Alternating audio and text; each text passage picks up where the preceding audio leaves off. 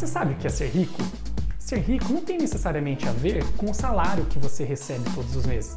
Não tem a ver com o patrimônio que você tem acumulado ou com o fato de ter um milhão de reais, por exemplo. Olha, quem tinha um milhão de reais 3, 4 anos atrás, com esse dinheiro no tesouro direto, ele rendia quase 11 mil reais por mês.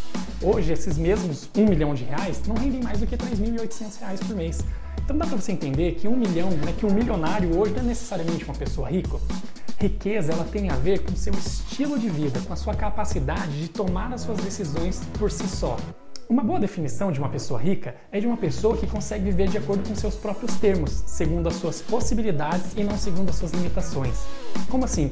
É uma pessoa que ela consegue tomar suas decisões, que ela pode morar onde ela gostaria de morar, que ela pode viajar para onde ela gostaria de viajar, que ela pode comer o que ela gostaria de comer, vestir o que ela gostaria de vestir. E note que isso não tem necessariamente a ver com o tamanho do patrimônio do salário que você tem.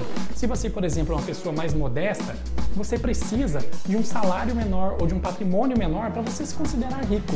Agora, se você é uma pessoa né, que tem objetivos maiores ou que quer ter né, é, viagens, patrimônios maiores, carros mais caros, você obviamente vai precisar de um patrimônio maior, de um salário maior, de mais trabalho para alcançar esses objetivos. E se isso te faz feliz, essa é exatamente a medida da riqueza para você. E uma vez que você sabe exatamente o que você precisa, fica muito, mas muito mais fácil traçar um plano para você chegar nos seus objetivos sabendo tudo que você vai abrir mão para alcançar esse objetivo e principalmente das coisas que você não abre mão, que tem muito mais valor para você do que uma meta financeira em si. Então guarde, mas guarde muito bem esse conceito, porque isso vai fazer toda a diferença na obtenção da sua independência financeira.